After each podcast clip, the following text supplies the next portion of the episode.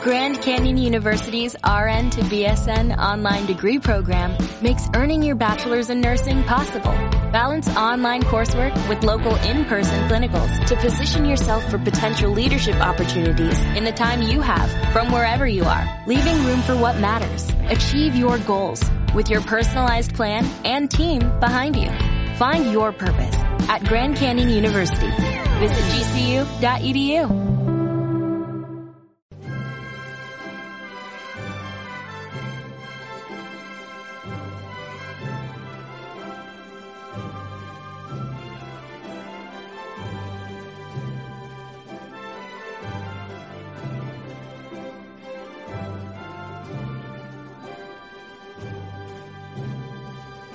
Bienvenidos, queridos oyentes, a un nuevo programa de Radio Libertad Constituyente. Hoy es viernes 23 de enero, estamos en Somos Aguas, en un día estupendo. Nos acompaña telefónicamente don Roberto Centeno. Muy buenos días, don Roberto. Muy buenos días. Y como siempre contamos con la presencia de don Antonio García Trevijano. ¿Qué hay amigos? Roberto y demás oyentes. buenos días, Antonio. Vamos a empezar un nuevo programa, a ver si es tan luminoso como el día pasaríamos la palabra directamente a don Roberto, porque con los movimientos que se están dando en el Banco Central Europeo, yo creo que es interesantísimo abordar esta cuestión. Antes que las noticias políticas, antes casi que... Pues muy bien. Pues don Roberto, explíquenos un poco qué está ocurriendo, qué compra masiva hay ahí, qué está haciendo nuestro amigo Mario Draghi. Bueno, vamos a ver. Eh, lo de amigo relativo, ¿eh? Lo de amigo relativo. Eh, bueno, el Banco Central Europeo mm, mm, ha decidido inyectar algo más de lo que se esperaba. Se esperaba que inyectara 50.000 millones de euros mensuales. Al final han sido 60.000 millones. Se esperaba que fuera por un año, iba a ser por 19 meses y probablemente durante más tiempo porque las medidas, como luego explicaré, no van a funcionar. Bien, de esta cantidad, eh, la pregunta aquí es eh, cómo afecta esto a los españoles. Y ya mm, digo de entrada que para el pueblo español como conjunto es un auténtico desastre. Y me explico. Primero, de esta cantidad, de los 60.000 millones de euros mensuales, ¿cuánto le tocan a España? Porque eso es lo que nos importa. Lo que les toca a los demás, a nosotros nos trae absolutamente sin cuidado. A España le corresponde la participación que tiene mm, en el Banco Central Europeo, que es del 11,9%. Ah, yo creí que era el 13. ¿Eh? ¿No, es el 13? No, el 11,9. Es la cifra que yo tengo. ¿eh? Ahora que me dices el 13 la tendré que corroborar, pero yo es la, la Es que la prensa ha publicado que de esos fondos a España le va a corresponder el 13% el 13%. Dice la pues prensa. No es la cifra que yo tengo, pero bueno, mm, eh, más o menos, entonces, si fuera el 13% en vez del 12% que estoy yo diciendo, estaríamos hablando del orden de 7.200, sí. 7.600 millones de euros al mes. Sí, habla la prensa de esa cifra, sí. Sí, bien. La primera pregunta, ¿de dónde va a salir ese dinero? Pues evidentemente eh, este dinero va a salir imprimiendo billetes eh, de 500 euros como si fuera confeti. Pero esto no es lo importante. Lo importante es que lo van a canalizar, y ahí cuando dices el amigo Draghi, pues no tan amigo, cuando lo va a canalizar a través del Banco de España. Eh, lo que es una trampa saducea del, del zorro que es Draghi, que, fue el que hizo todas las trampas para meter a Grecia dentro del euro, cuando trabajaba para Goldman Sachs y para el gobierno griego, claro. Eh, bien, entonces, ¿qué es lo que significa? Esto es lo primero que tienen que saber los españoles. ¿Qué es lo que significa que este, esta ayuda, esta inyección monetaria masiva, eh, se canalice a través del Banco de España. A través del Banco de España. Pues significa que en caso que se produzca un impago que se va a producir eh, porque España ya no puede devolver ni de lejos la inmensa deuda que, que, ha acumulado, la inmensa deuda pública que ha acumulado, lo que va a ocurrir es que este dinero, esta, esta deuda recae sobre los españoles sí o sí. Es decir, aquí no hay quita que valga. Cuando mm, un, cuando uh, la deuda pública la compran eh, personas o instituciones, eh, si se produce la quiebra del país o se produce una situación de imposible pago, se hace una quita de lo que sea, del 50, del 70%, de lo que sea. A los griegos les hicimos una quita del 70% que nos costó un ojo de la cara y ahora le vamos a tener que volver a hacer otra. Pero mm, eh, en el caso en el caso de al ser el, el, que nos da el dinero, el Banco de España, ese, esa pérdida la asumen los ciudadanos españoles sí o sí, en el 80%. ¿eh? Es decir, esta parte no se mutualiza. Aquí no hay eh, contribuyentes alemanes que paguen como en el caso griego. Aquí los contribuyentes españoles serían los que pagaran todo. Es que está hecho esta es la primera cosa. Es que está hecho a propósito para esa finalidad. Es que está claro. este Draghi que está siendo receloso, está, las autoridades alemanas que están recelando de Draghi este sistema tranquiliza a los alemanes, porque ya la Alemania no va a responder más que lo de ella. No, no responderá, bueno, responde, se mutualiza un 20%, pero el 80%, pues eso, a eso me eh, refiero. quien responde es el pueblo español. Claro. ¿Mm? Esa es la primera cuestión que me parece esencial, porque aquí no hay quita que valga. ¿eh? Eso nos lo tragamos nosotros, nuestros hijos, nuestros nietos, pero lo tenemos que pagar sí o sí. Bien, esa es la primera pregunta. La segunda pregunta sería, mm, ¿a dónde va a ir ese dinero? Bueno, también eso es muy claro. A seguir financiando el gigantesco tinglado clientelar de despilfarro y corrupción que mantiene en el poder a la oligarquía política en general y al PP en particular, y también, en una parte, a tapar los agujeros de los, de los oligarcas del IBEX, es decir, la banca, que sigue en dificultades, con, por ejemplo, Saret, que es un pozo que, como ustedes recordarán, Saret compró al doble del precio de mercado todos los activos ah, activos eh, malos que tenía la banca, pisos y terrenos fundamentalmente, y que está siendo un desastre total y absoluto. Eh, y alguien tiene que tapar ese agujero. Y luego, por ejemplo, también en el caso de las constructoras, las autopistas de peaje que fue un error ruinoso que cometieron las grandes constructoras españolas y ahora, como ocurre en estas cuestiones, eh, los que pagamos los errores de estos artistas somos los españoles. Bien, pues en eso es en lo que se va a ir metiendo el dinero. De momento, Rajoy, como ya es conocido, ha prometido entregarles a las comunidades autónomas más despilfarradoras y corruptas para que puedan contratar a más familiares y amigos y a gastar dinero a las puertas antes de las elecciones de España 8.000 millones de euros. Es decir, esto es como el plan de Zapatero, que también fue de 8.000 millones, pero en este caso no para realizar obras, eh, que en el caso del de, eh, contador de nubes eran obras innecesarias en su mayor parte. En el caso, en mi caso concreto, pues las aceras de mi calle, como muchas otras en Madrid, las levantaron, estaban nuevas, pero las levantaron y las volvieron a poner para gastar ese dinero. Pero bueno, ese fue al final dinero que iba a, a, los trabajadores que hacían esas obras innecesarias. Aquí no, aquí es para pagar nóminas y festejos electorales. Roberto, quiero recordarte que aparte de ese despilfarro, ese gasto inútil, de las obras para, para gastar dinero, nada más.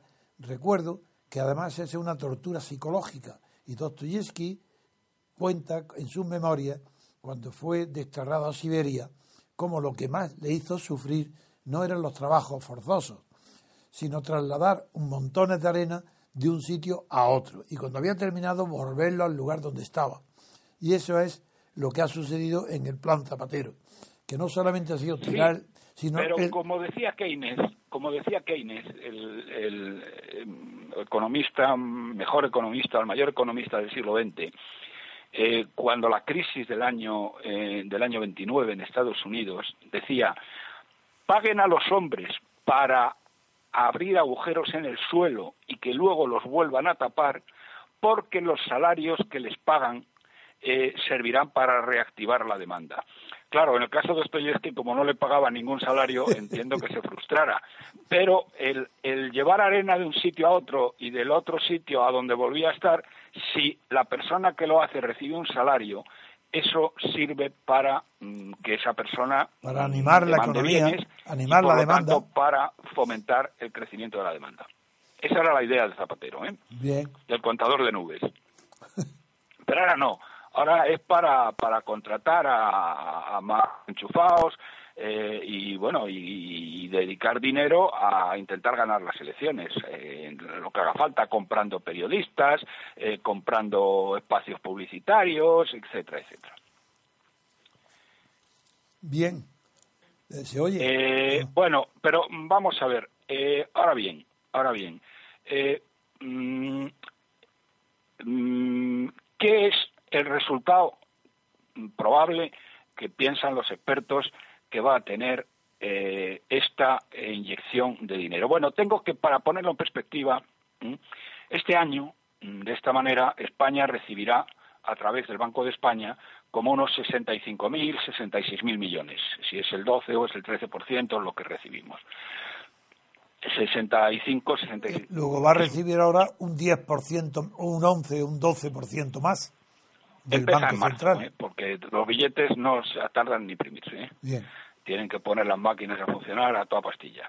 Bien, pero España, eh, digo para ponerlo en perspectiva, Sí. en el año, en este año 2015 necesita entre refinanciación y deuda nueva necesita entre 260 y 270 mil millones de euros.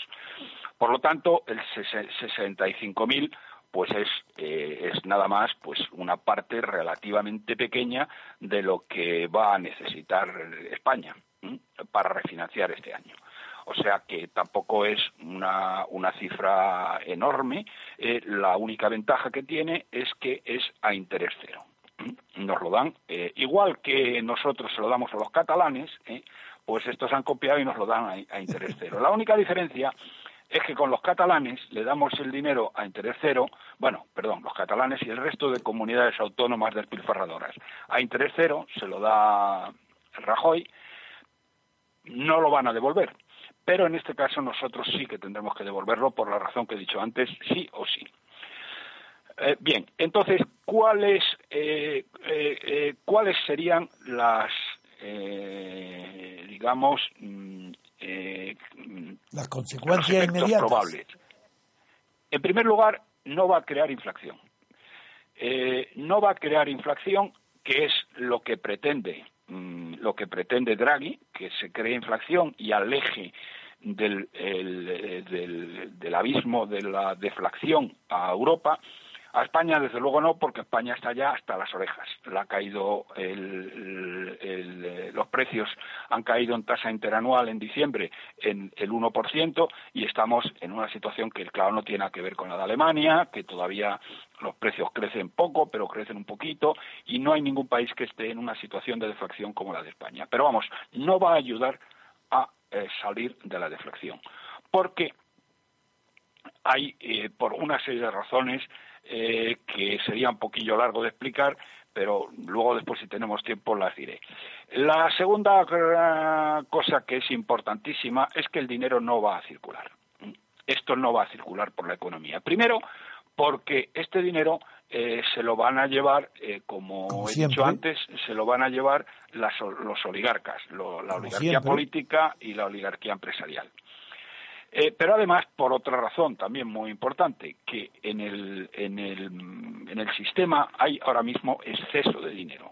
Y, y el problema está en que la gente, las empresas y las familias se están eh, desapalancando, es decir, están reduciendo deuda, es para ellos el objetivo principal, y ni, y ni van a consumir ni van a invertir, sobre todo no van a invertir en una situación en la que ellos eh, deben mucho dinero y quieren devolverlo, y sobre todo en una unas incertidumbres internas y externas brutales. ¿Quién va a invertir ahora dinero en España, Antonio?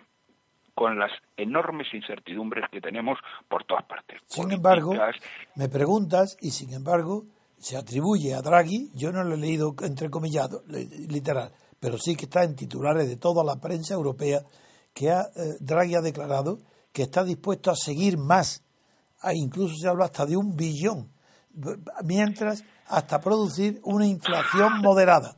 Hasta que no se produzca la inflación seguirá entregando dinero.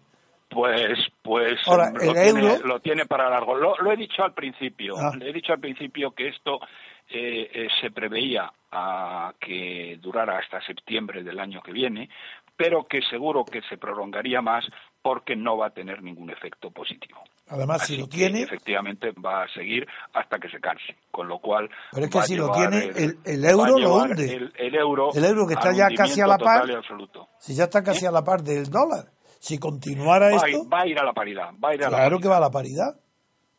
Eso ninguna duda. Y los que tenemos eh, nuestro dinero invertido en dólares, pues estamos encantados de la vida. Hombre, Vamos, que le voy a mandar un lomo Joselito a, a, a Draghi eh, eh, las navidades que vienen. sin duda ninguna. Venga, vamos, adelante. Bueno, y la tercera cosa es que no va a arreglar los problemas estructurales, todo lo contrario. Es decir, eh, esto lo que contribuye, en el caso de España, es a enquistar todavía más los problemas estructurales, porque es lo que lo que significa este dinero es dicho de una manera muy coloquial, pero muy exacta, es más droga a los drogadictos. Esto es dar, esto es mantener todo el sistema de despilfarro y corrupción autonómica y local eh, in eternum. Por lo tanto, no solo no arregla los problemas, sino que los enquista y los agrava. Y esto es un poco el resumen de cómo veo yo y, y cómo ven los analistas independientes en general eh, el, el- el dinero del BCE. Así que Sí. si esperan, si hay españoles que esperan que esto vaya a servir para crecer más o para crear más empleo, pues que se olviden, porque no es así. Vamos a pasar ahora, si te crees, yo creo que sí, que debe de hacerlo, eh, el optimismo desatado que ha causado pues toda la situación de las últimas estadísticas y números de la EPA y de los trabajos y del empleo y de la Garde y todo, poniendo, y Merkel, que ahora todo el mundo habla que España es el modelo. Merkel le está muy agradecida a, a su monaguillo Rajoy porque le ha devuelto hasta el último chavo del dinero que tan irresponsablemente le prestaron las cajas alemanas a las cajas españolas. Así que como es un monaguillo preferido, eh, el mayordomo, eh, pues eh, Merkel puede decir lo que le dé la gana, pero esto es un desastre total y absoluto. Vamos a ver la EPA. Para empezar, la EPA del cuarto trimestre ha sido un auténtico jarro de agua fría en el triunfalismo de humo y mentiras que nos vende el PP y sus terminales mediáticos. Porque el desempleo, el desempleo aumentó, no bajó, en 31.000 personas y los puestos de trabajo creados eh, eh, solo fueron 63.500. ¿Por qué digo que el empleo se destruyeron 31.000 puestos, eh, 31.000 empleos y se crearon puestos de trabajo? La diferencia, para quien no lo, le parezca esto una contradicción, está en que la población activa sigue cayendo. Por lo tanto, mm, como la población activa ha seguido cayendo, lo que ha ocurrido en el cuarto trimestre es que eh, se ha destruido empleo, 31.000 empleos se han destruido y eh, a pesar de todo se han creado 63.500 puestos de trabajo eh, debido a ¿Y de, y de la dónde sale de la cifra que hablan de la creación de 400.000 puestos de Bien, trabajo? entonces ¿Eso ahora vamos a ver, ahora voy a eso. Como el trimestre les ha salido el tiro por la culata, vamos, les ha salido fatal, ¿eh? que a pesar de las trampas que ellos están haciendo, que ahora me referiría a ellas, ¿eh? con la calidad de los empleos, ¿eh? porque lo que están creando es empleo basura y nos están llevando al tercermundismo laboral, ¿eh? lo que han hecho es sacar las cifras anuales. ¿eh? Y entonces ahí nos cuentan que han creado 434.000 eh, nuevos empleos en el año eh, en el año mm, eh, Que ha terminado. eh, 2014. Bien. Entonces, vamos a ver cómo se desglosan esos 433.900 empleos. En primer lugar, empleo indefinido. Empleo indefinido son 212.000. mm, ¿Y qué significa más exactamente? o menos la mitad. ¿Qué significa indefinido? ¿Qué significa indefinido?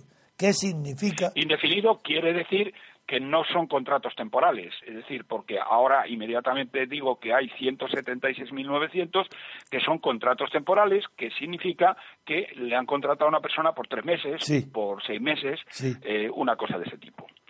Entonces, indefinido es simplemente que le han contratado y no tiene fecha de caducidad. Es decir, indefinido en el final, pero... en el tiempo. ¿Eh? Perdón. Indefinido en el tiempo, de duración. En el tiempo. Nada más. Sí, en el tiempo. Sí, en el tiempo. Pero vamos a, vamos a, ir a lo que es el, nudo aquí de la cuestión. Primero, bueno, y luego después hay lo que llaman trabajadores por cuenta propia, que es eh, que, mm, que realmente no son trabajadores por cuenta propia. Lo que hacen muchos parados, eh, que son licenciados o tienen carreras, etcétera, es que se dan de alta Mm, se dan de alta en los colegios respectivos ¿eh? y no sé, me imaginé a un economista que trabajaba en un banco y que le han echado. Bien, este señor coge y en vez de estar, y entonces coge, se da de alta ¿eh? Para fundamentalmente para eh, seguir pagando él de su propio bolsillo la seguridad social y garantizarse eh, un digamos una pensión al final cuando se jubile cosa que es mm, más que dudosa pero bueno la gente de momento lo hace y entonces se dan de alta. Y entonces este es un trabajador por cuenta propia porque esto y se han creado 43.000 empleos así eh, que son empleos que no tienen no tienen empleados, son ellos solos. Es decir, no, por lo tanto, es un puro camelo eh, todos eh, sin más. como monedero y como Pablo, que ellos son solo. No, no, no, hombre, no, perdón, perdón, no, no. Un respeto para Monedero, ¿eh? que ah, Monedero trinca pasta ah, de una manera tremenda. Estas pobres gentes no cobran nada de nadie. Ah, bien. ¿eh? No ponga la diferencia que eh, Monedero es un, bueno, ya sabes. Hombre, un creador de moneda, hombre. Pero bueno, ¿qué es lo que quiero decir? A lo que voy. Eh, primero, estos 43.000 mm, no, no son empleos reales, sino que es otra cosa diferente. Los 176.000 de trabajo temporal son gente que está trabajando pues por 600 euros más o menos de media. Eh, y empleo indefinido. Empleo indefinido de los 212.800, ¿eh? Mm, aproximadamente la mitad eh, están a tiempo parcial, no están a tiempo completo. Es decir, una cosa es que el, el, contrato que tengan sea indefinido y otra diferente que trabajen 10 horas a la semana o que trabajen 20 horas o que trabajen 40 horas. ¿eh? Bien, entonces lo que está ocurriendo es que la, eh, la mitad, por lo menos, de estos empleos son empleos a tiempo parcial. Y por lo tanto, ¿qué es lo que estoy diciendo? Que el grueso de los eh, 300, en números redondos, de los 433.000 empleos creados en el año 2014. 43.000 son por cuenta propia, que como digo, esto es una ficción, eh, que no son gente que esté creando empleo, ni esté ya empleada, ni esté trabajando, sino que están eh, igual de eh, en una situación en que en que ellos no son no, no están empleados. sino simplemente dados de alta en la, su actividad respectiva, pero sin trabajo alguno, y los 390.000 que quedan, aproximadamente 200, 290 mil, 290 eh, mil eh, son eh, o trabajos temporales o trabajos a tiempo parcial. Es decir, trabajo basura de aproximadamente cobran de media entre los 600 y los 800 euros al mes. Ni siquiera son miluristas. ¿Esto qué significa? Que esto que llama el PP creación de empleo, lo que es es un reparto de la miseria no es creación de empleo, sino reparto de la miseria. ¿Por qué digo esto? Pues digo esto, que es un reparto de la miseria, porque el número de horas trabajadas en la economía sigue descendiendo. Por lo tanto, están repartiendo las horas menguantes de trabajo que hay en la economía española entre más gente pagándoles sueldos de hambre. Esto es la pura y sacrosanta realidad de la situación del empleo en España. y ya en el último cuatrimestre, y con esto termino, en el último cuatrimestre del año, ni siquiera esta ficción, esta estafa, este, esta precarización del trabajo, esto llevarnos al tercermundismo laboral, hasta el punto de que, si esto sigue así, desde un punto de vista de trabajo, eh, eh, África va a empezar en los Pirineos, esto es la política eh, laboral del PP de la que este fin de semana van a presumir extraordinariamente eh, los, los líderes del, del, PP, que de todas maneras lo tienen crudísimo para seguir engañando a la gente eh, antes de las elecciones. Bueno, esa es la pregunta última que yo te haría. Estos resultados negativos de las estadísticas que tú manejas como nadie, mm, ¿pueden mantenerse esa expectativa, esa ilusión, esa mentira? Hasta después de hasta las elecciones generales? Vamos a ver. vamos a ver, aquí hay una cosa que es muy importante. Estos, estos, esta panda de inútiles que nos gobiernan no son tan inútiles en el hecho de que manejan eh, a los medios, y eso tú lo sabes mejor que yo. Por lo tanto, las televisiones están contando eh, y amplificando esta historia. Eh, por ejemplo, ayer oí decir a, a Soraya de Santa María que tiene una cara dura y miente con un sin duda ninguna. Es cada día más cínico que esto cada era un rayo de esperanza para los españoles ¿eh? o sea verdaderamente es que es que no hay por dónde cogerla. Eh, esto no es ningún rayo de esperanza absolutamente para nadie. Esto es una estafa vulgar y si esto se rigiera con el código penal pues esto seguro que hay alguna figura en lo que se tipifica este delito. Eh, no hay nada de eso. Otra cosa distinta es que los medios y luego los, propios mm, analistas que tampoco se molestan en analizar nada, ¿eh? sino que, bueno, pues eh, se limitan a repetir una y otra cosa, pues pueden acabar convenciendo a un determinado número de personas para evitar el desastre total que se les avecina. Aquí quien tendría que coger el, toro por los cuernos es la oposición, pero como en el Partido Socialista tenemos eh, tienen a un líder que es, más tonto que Abundio, eh, porque hay que ver lo tonto que es este Sánchez, eh, pues pues no lo hacen. Es que no son capaces de plantearles un discurso que les pueden aplastar que les pueden aplastar si quieren, porque las cifras son contundentes, las cifras son indiscutibles, ¿eh? porque aquí no estamos hablando de opiniones, lo que yo te estoy haciendo, datos eh, científicos, Antonio, son matemáticas, son cifras. no estoy dando mi opinión, estoy diciendo esto es así. y, las matemáticas son las matemáticas. Bueno, pues son incapaces. Entonces, bueno, pues ya me contarás. Que digo Los de Podemos, como de todas maneras les da lo mismo, porque ellos dicen vamos a arrasar a estos tíos y nos da exactamente igual eh, que creen empleo, que no lo creen, que porque lo que vamos a hacer es destruirlos. Y el único que puede hacerlo es Albert Rivera y Rosa Díez, que ha enloquecido y la verdad es que no entiendo cómo no se ha asociado con Albert Rivera cuando podía, porque ahora ya no puede, porque Albert Rivera ya no la quiere. Hombre, claro. El único que puede hacerlo es Albert Rivera y espero que lo haga, es decir, que les acabe sacando, pero claro, las posibilidades que tiene eh, Albert Rivera de Ciudadanos de llegar a los medios y contrarrestar la oleada de propaganda, pues son muy escasas. La crítica fundamental, y con eso aprovecho para terminar este sector y pasar a otro, la crítica fundamental es que nadie reforma nada desde dentro de lo reformable. Nadie. En la historia no hay ni un solo caso y por tanto, desgraciadamente, Rivera fracasará y porque no se puede reformar un sistema que está basado por definición y sustancia en la corrupción. Eso es imposible. Y, si Rivera se empeña en ser honesto, lo expulsarán. El sistema no lo resiste. Y no digamos Rosa Díaz, que yo Rosa Díaz te puse en guardia contra ella desde que tú me hablaste de que eras amigo de ella. Dije, ella va a fracasar.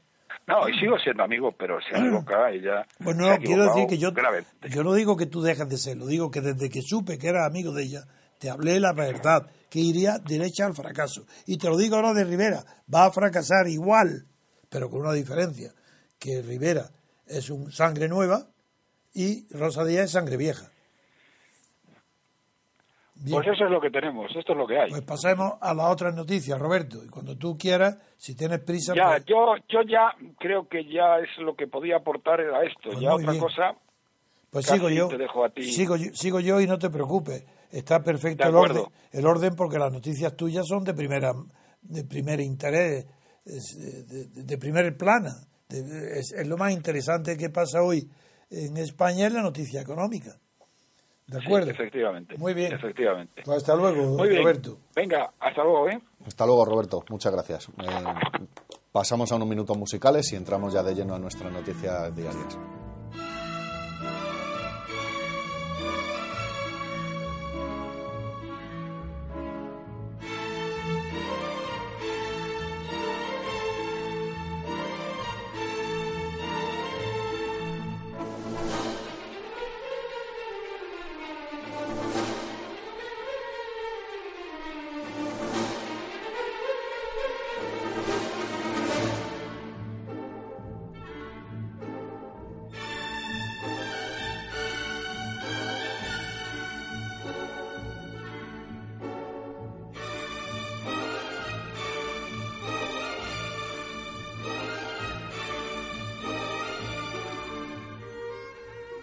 Pues la primera noticia política que tenemos seleccionada al día de hoy es del diario El País, a tres columnas en portada. Se hace eco del meeting que han tenido en Grecia y nos rotula Iglesias busca en Grecia el impulso de Siriza. Y en páginas interiores explica un poco más que Cipras pide una mayoría absoluta para acabar con las órdenes extranjeras. Pablo Iglesias vincula el cambio y la esperanza con Siriza y Podemos. Y los titulares mm, nos dan pequeña información de que el partido de izquierdas aplaude el plan de estímulos del BCE. El líder heleno promete acabar con el clientelismo y la corrupción. Y terminan aclarándonos que Grecia no es la Alemania hitleriana. El mundo, por su parte, no se hace eco de la noticia en portada, pero sí en páginas interiores nos dicen que es más que probable un acuerdo entre el previsible partido ganador de las elecciones y la Troika, que puede beneficiar a Podemos. ¿Qué opinión le merece, don Antonio, esta noticia? Opinión ninguna. Yo no tengo opiniones. Yo o tengo análisis basado en datos y tengo criterios políticos, pero opiniones se las tiene cualquiera. Y cuanto menos sepa, mejor, porque más osado es en emitir opiniones. Yo no omito nunca opiniones. Si algo no conozco, no domino la materia, digo, no lo sé. Pero en materia política es muy difícil que haya un aspecto sobre el cual yo no haya meditado porque tengo 87 años dedicado, aparte de mi carrera de abogado, fundamentalmente al pensamiento y al análisis político, tanto en España como fuera, como en el mundo. Es difícil encontrar a alguien que haya dedicado tanto tiempo, tanto esfuerzo a comprender lo que es la esencia, el núcleo de la política para poder tener criterios fundados en los acontecimientos que superficialmente los periodistas hablan de ellos. La diferencia entre un periodista y yo es que los periodistas, los mejores, ponen en relación acontecimientos visibles para todos, mientras que yo, mi novedad es que al introducirme en la mucho más profundo la causa más lejana posible de los fenómenos, pongo en relación la superficie con el subsuelo que la produce. Esa es la diferencia entre opinión y criterio. Yo tengo criterios porque sé ver a través de lo superficial llegar a, la, lo subterráneo, a lo profundo, a lo oculto, a lo que no se ve. Por eso yo no soy periodista ni me perezco a ningún periodista. Y los políticos españoles y europeos y mundiales ya salvo algunos casos excepcionales de escritores, han perdido la tradición de los análisis políticos que a partir del marxismo se hicieron clásicos de todo acontecimiento, analizarlo desde el punto de vista político, que es el poder, desde el punto de vista del poder, económico, desde el punto de vista de los, de los, de los parámetros que rigen la economía, y cultural, esos análisis políticos, económicos y culturales hoy ya no los hace nadie. No digo que fueran buenos los análisis del marxismo, pero por lo menos tenían un método, una escuela y una seriedad. Hablo de los análisis, no de...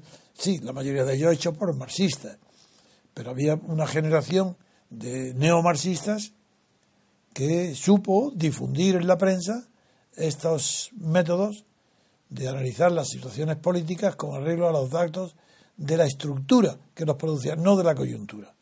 Y los periodistas no ven más que las coyunturas. Voy con esto, sirva de introducción para aclarar bien que yo no tengo opiniones y que en el asunto griego, en el asunto de Grecia, la primera extrañeza es que allí han acudido en tropel, pues todos los dirigentes, salvo el PSOE, que no conozco que haya ido alguno, allí han ido todos. Pero todos los políticos españoles, desde Rajoy, no digamos a Pablo Iglesias, sino a Cayo Lara y a toda la izquierda. El PSOE, no, no, lo sé, a lo mejor también ha ido alguien, yo no lo sé. ¿Por qué?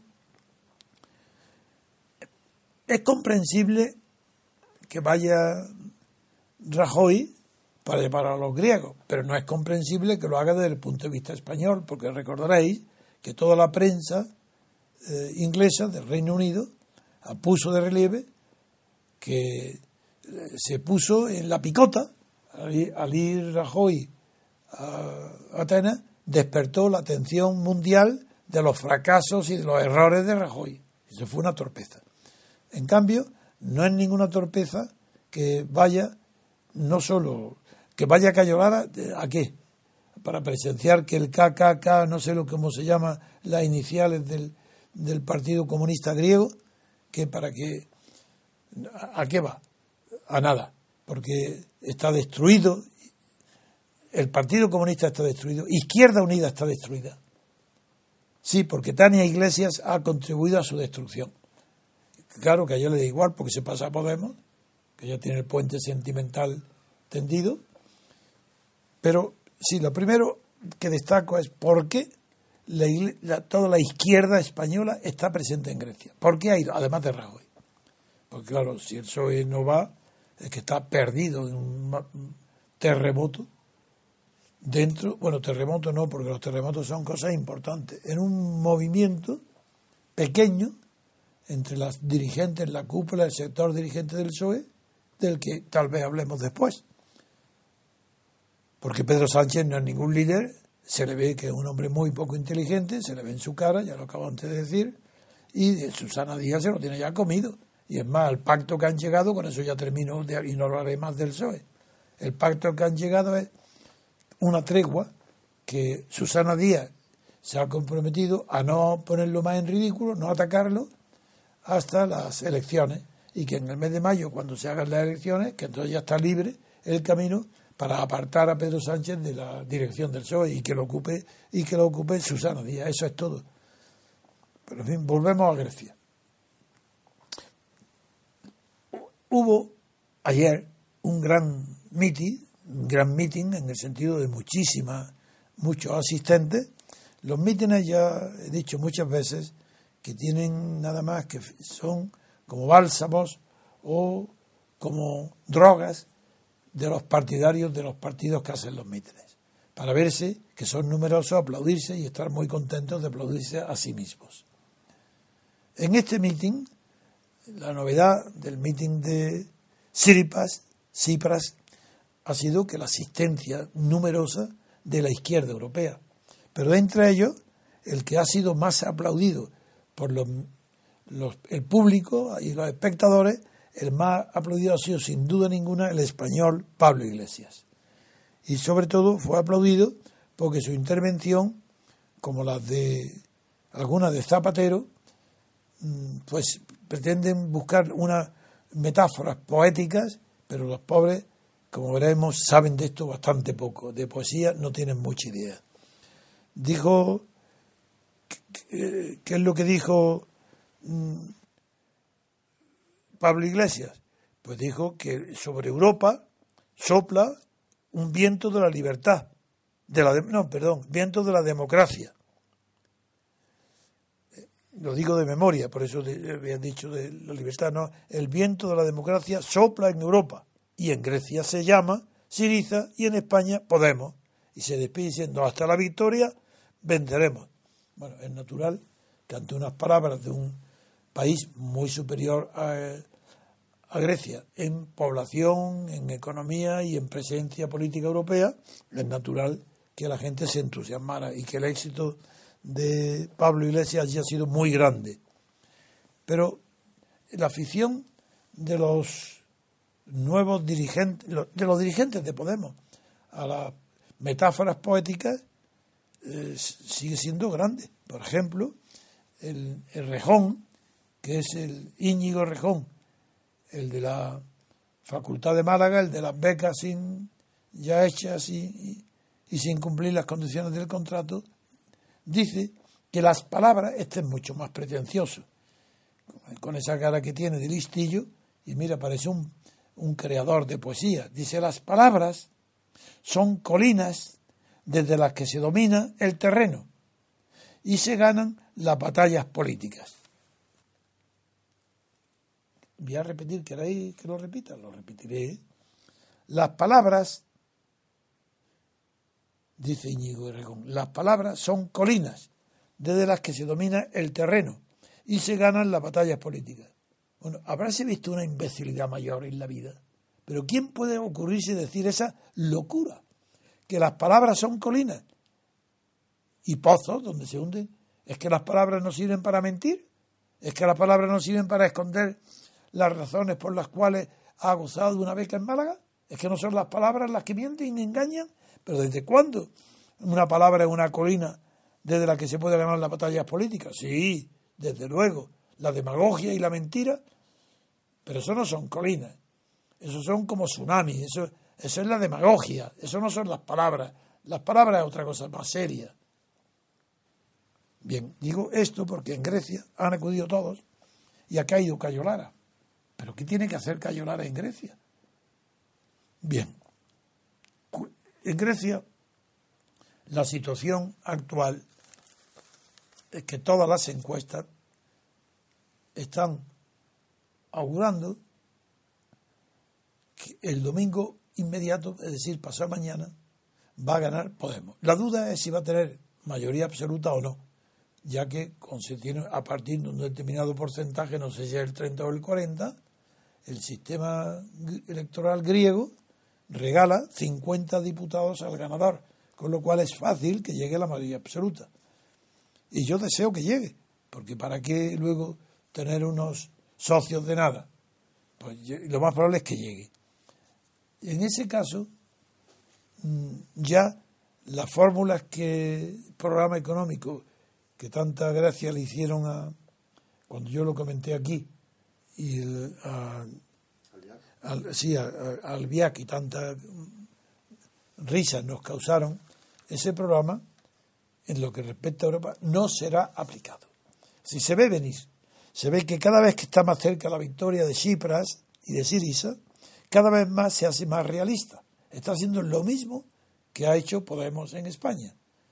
Y creo que, del mismo modo que, que ahora están festejando ya que la nueva política económica, monetaria, monetaria, del Banco Europeo está siendo alabada por Sirisa, por todos los responsables de la economía, lo bien, pues igual va a pasar con Podemos y con Pablo Iglesias va a pasar lo mismo. Es decir, que tiene mucho interés y por eso lo he elegido como primera noticia política. Pero que no se espere nadie que va a haber una revolución. Va a haber una adaptación a las circunstancias donde habrá, desde luego, medidas que pueden ser consideradas de izquierda, pero más demagógicas que reales. Porque la realidad va a ser que la, campaña de Grecia en concreto de Cipras, está basada en el nacionalismo griego. Porque toda la propaganda de él, hoy, del último mitin de ayer, es que pide Cipras una mayoría absoluta para acabar con las órdenes extranjeras. Está continuamente diciendo para no depender de la troika, para liberarse de la troika, para no depender de Alemania, de la señora Merkel. continuamente es eso. Bueno, pues veréis como al día siguiente las medidas que ganará este hombre, bien solo o bien aliado, vaya a comprobar como enseguida va a ser entendimiento, por supuesto, con el Banco Central de Draghi, que ya ha lavado las medidas. Y segundo, entendimiento con la Troika y con la señora Merkel. Lo veréis enseguida. Si todo esto son unos demagogos, si son, son hombres, hombres, no lo sé, yo no he estudiado el caso de Silva, supongo que será un poco más inteligente, porque los de España no es que sean inteligentes, es que antes de nacer ya estaban corrompidos y, pretenden, igual que Sirpa, reformar el sistema español desde dentro. Como eso no lo ha conseguido nadie en la historia, figuraron el fracaso y el batacazo. Como lo que quieren es el poder, según lo que dice continuamente Santiago, Pablo Iglesias, no Santiago, Pablo Iglesias, continuamente dice que quiere el poder, que no vienen para quedar los segundos, sino para ocupar el gobierno que quieren mayoría absoluta, ya veréis lo que tarda en adaptarse a la situación para pactar con Izquierda Unida, con el PSOE, con, el PP quizás no pacte, pero todo lo demás, pues si todos son, son chulerías, falsedades de unas personas completamente irresponsables, unos aventureros. Bien, con esto quiero destacar nada más que la importancia del domingo para la izquierda política, no, perdón, para la izquierda social española, que PSOE, Izquierda Unida, más los, los partidillos de la autonomía, más Podemos, esa es la izquierda social. Y como es la izquierda social, porque lo que representa es la social, porque ninguno habla de libertad, no es izquierda política. El triunfo de Grecia va a reforzar la idea de que la izquierda social no necesita ser de izquierda política. Es decir, no necesita combatir por la libertad. Basta reformas materiales del estado de bienestar, asegurar pensiones, viajes, incelsos. Todo eso es la izquierda social. Y a eso le llaman democracia. Por ejemplo, cuando dice, acaba de decir que un viento, el viento de la democracia, sopla en Europa, pero ¿cómo? ¿Qué viento de la democracia? Pero si es que ni siquiera en Grecia hay una propuesta de reforma política de la libertad, es que no hay ni una. Si, no se toca el sistema electoral, si no se toca la financiación de los partidos por el Estado, si no se, se toca que los partidos son órganos del Estado, que no son órganos ni instituciones que deriven de los... Si no se toca nada, ¿cómo? ¿Desde cuándo sopla un viento de la democracia? Que sopla un viento de la demagogia social, sopla un viento de las medidas aparentemente revolucionarias que conducen a la ruina de un país, porque no está calculado de dónde sale ese dinero para cumplir sus promesas. Es en lo, que, lo que se puede decir en Europa y en concreto Grecia y España sopla el viento de la demagogia, de la irresponsabilidad y del aventurerismo. Y veremos a ver cómo en Grecia va a arrepentirse y hacer no lo contrario, pero enseguida va a pactar con la Unión Europea. No se sale nadie del euro, ni él ni Pablo Iglesias. Pero qué, además, ¿de qué se van a salir del euro? Si ahora al estar el euro a la, prácticamente a la par del dólar, pues, eh, el euro tiene ya descurve su carreta. Si, es porque la moneda europea no tiene sustantividad, estuvo mal concebida, porque Europa no nació ni con un presupuesto único, ni con una fiscalidad única, ni con un tribunal único, ni con ningún sistema político, sino un club de oligarcas para un mercado común al, que se le fueron añadiendo de manera disparatada eh, atribuciones de orden político que no corresponden a la ordenación y regulación de un mercado común. Bueno, pues eso Europa ahora lo va a notar, lo va a pagar, pero se va a adaptar a cualquier circunstancia porque no hay Europa política. Si no hay Europa política, en Grecia y en España el triunfo de Siripas o de Podemos no va a producir ninguna revolución política, porque se van a adaptar a las condiciones del club económico y lo único que van a decir que no pagan la deuda, que pero ya no quiero comentar una vez más el programa político de, política económica de Grecia, porque ya lo hicimos extensamente el otro día al analizar el artículo, no, la interview grande que el periódico El País hizo al que será probablemente el ministro de Economía con el triunfo de, eh, de Cipras y de Siriza. Así que vamos a pasar a otra noticia. Hacemos una pausa musical y entramos con la siguiente noticia.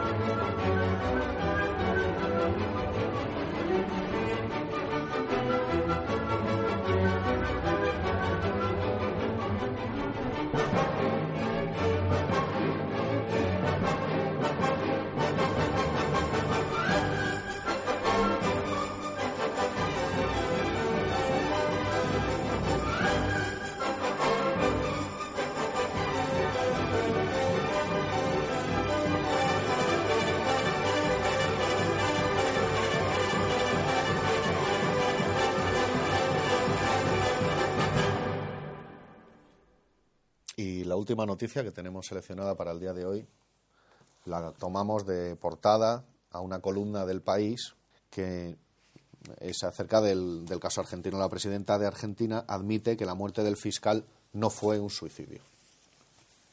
Y en páginas interiores, en, el titular nos dice que la muerte de Nisman sume en una grave crisis al gobierno argentino. Cristina Fernández sostiene que el fiscal que la denunció fue asesinado para perjudicar al Ejecutivo. La gestión del escándalo provoca duras críticas. Un caso que indigna y obsesiona al país. La sociedad asiste incrédula y hastiada a la confusa investigación policial. La mayoría está convencida de que el acusador no se suicidó. Esta es la noticia, don Antonio. Muy bien. Eh, recordaréis que de manera inmediata a la noticia, el día, no sé si fue el martes, comenté esta noticia cuando estaba Pedro y nada más que conocer la noticia dije literalmente que había sido asesinado y que la asesina era Cristina, la presidenta de la República Argentina, y que el fiscal Niman había sido asesinado, y que había sido asesinado porque al día siguiente tenía que haber explicado en el Parlamento, haber dado cuenta del informe en el que culpaba directamente a la presidenta del gobierno de la República de haber encubierto a los criminales del mayor atentado que ha sufrido Argentina una la comunidad judía, que con más de 80 muertos, en una mutualidad judía de Buenos Aires, y que Cristina encubrió este los responsables de ese asesinato, que eran siete o ocho eh, nacionales de, de Irán, y para defender y dejar impune ese tremendo Ahí sí, genocidio, porque murieron muchísima gente. Pues quiso, llegó a un acuerdo con Irán para tapar el asunto, no descubrir a los culpables, a cambio de que Irán estableciera relaciones económicas, entre otros del petróleo, con Argentina, etcétera. El hecho es que la culpable de haber protegido la impunidad de los terroristas de Irán en el atentado cometido en Buenos Aires contra una comunidad judía, eso que tanto perjudicará a los que, como hoy Pablo Iglesias, reciben sueldos de Irán, pues bien, Cristina, la República, la presidenta de la República,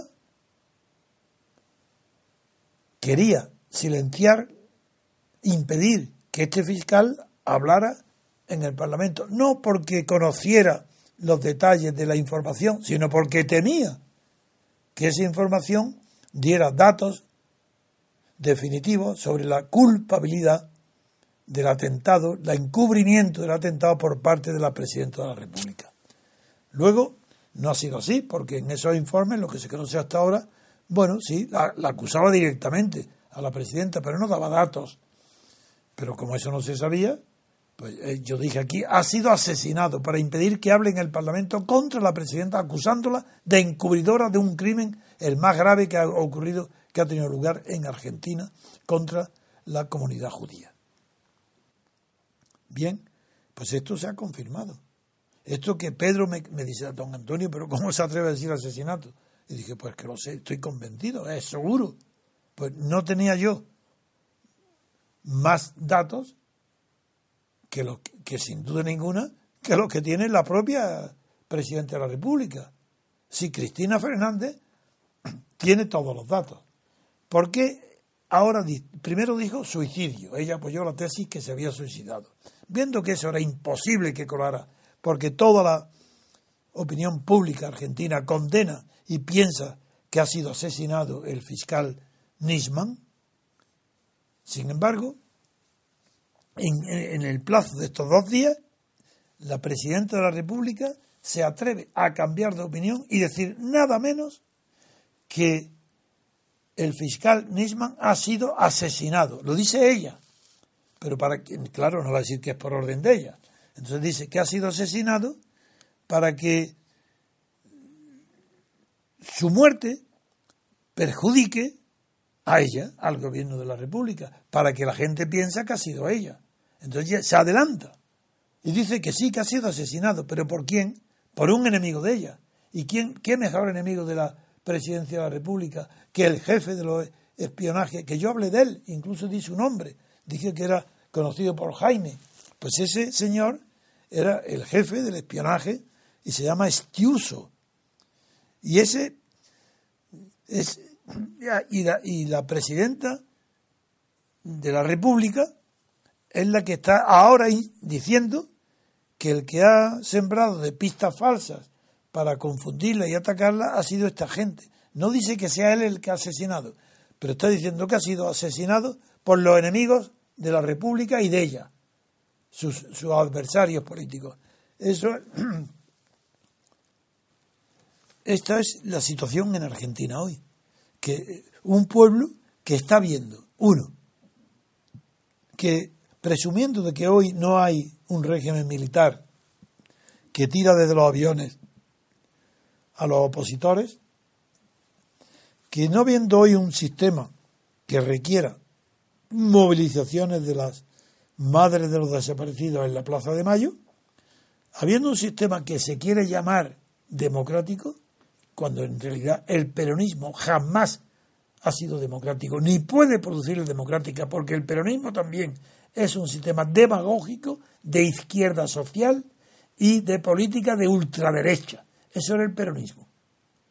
Pues bien, a eso, ¿qué, ¿cuál es la postura? Que está el pueblo argentino es verdad que merece lo que le está pasando porque no se ha sublevado contra el peronismo.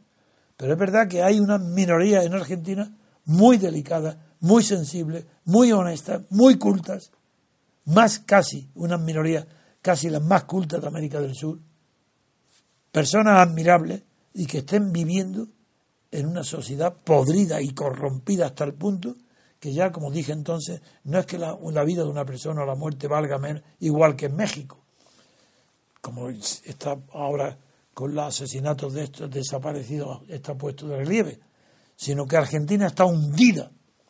Y la prueba es que incluso en los propios periódicos, que no se distinguen por, por atacar las corrupciones políticas extranjeras, publican el país, por ejemplo, diciendo que el caso del asesinato de Nisman indigna y obsesiona a toda Argentina, porque está asistiendo el pueblo a, una, una investigación verdaderamente asquerosa.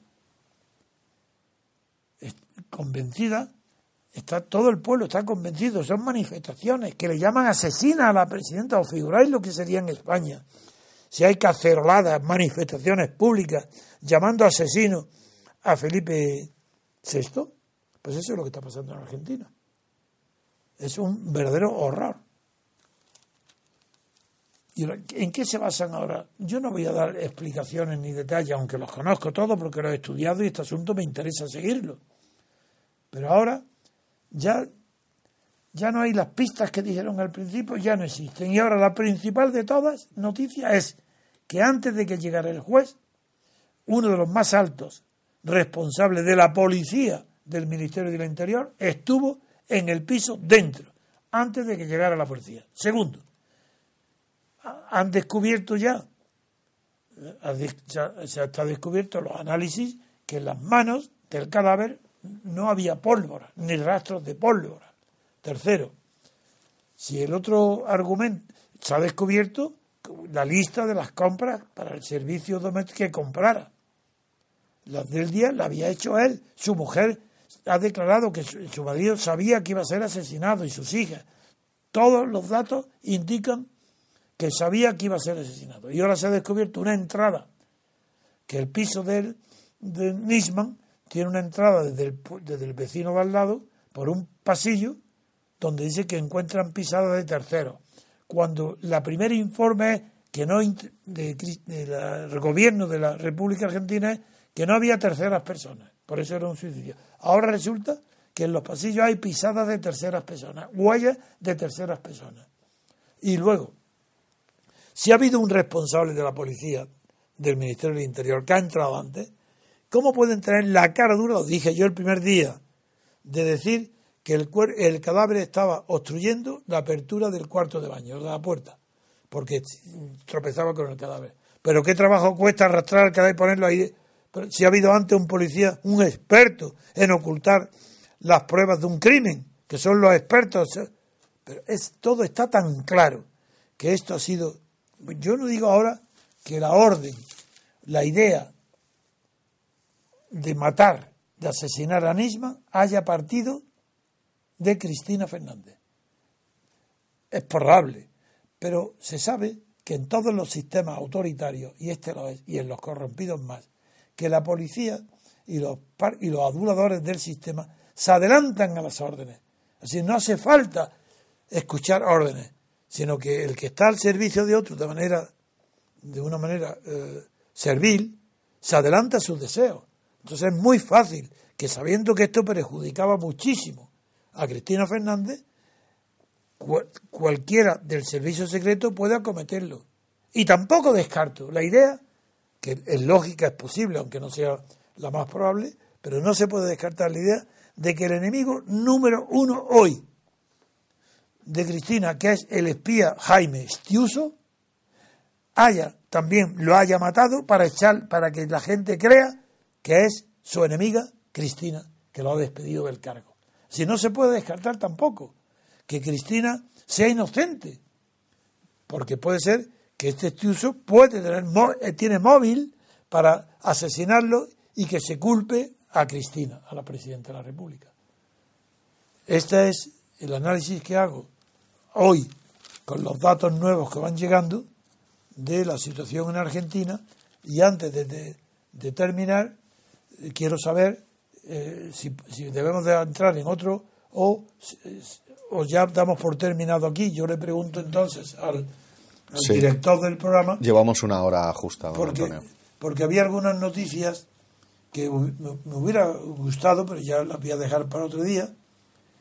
Eh, desde luego, las explicaciones de Monedero sobre los cobros que ha obtenido de los cuatro países de Venezuela cada vez son más rocambolescas. Porque ahora resulta que el trabajo dice que lo hizo tres años antes. Y claro, como ya no quiero jugar el chiste fácil de jugar con el nombre de Monedero, porque Monedero no es el que fabrica ni cobra la moneda. El monedero es el que guarda moneda. Pero el monedero es donde se guarda la moneda. Y este no las guardaba, porque las daba a, su partido de Podemos, al parecer. Pero esto lo dejaré quizás para otros análisis posteriores, donde se descubra ya la verdad definitiva e irrebatible de que tanto Pablo Iglesias como Erdogan como Monedero han estado corrompidos antes de tener el poder y que ahora están en una situación casi imposible para justificar sus cobros y sus trampas y sus mentiras en todo lo que se refiere al dinero. Pues entonces con esta noticia terminamos el programa de hoy. Gracias como siempre a nuestros oyentes por estar aquí. Hasta mañana.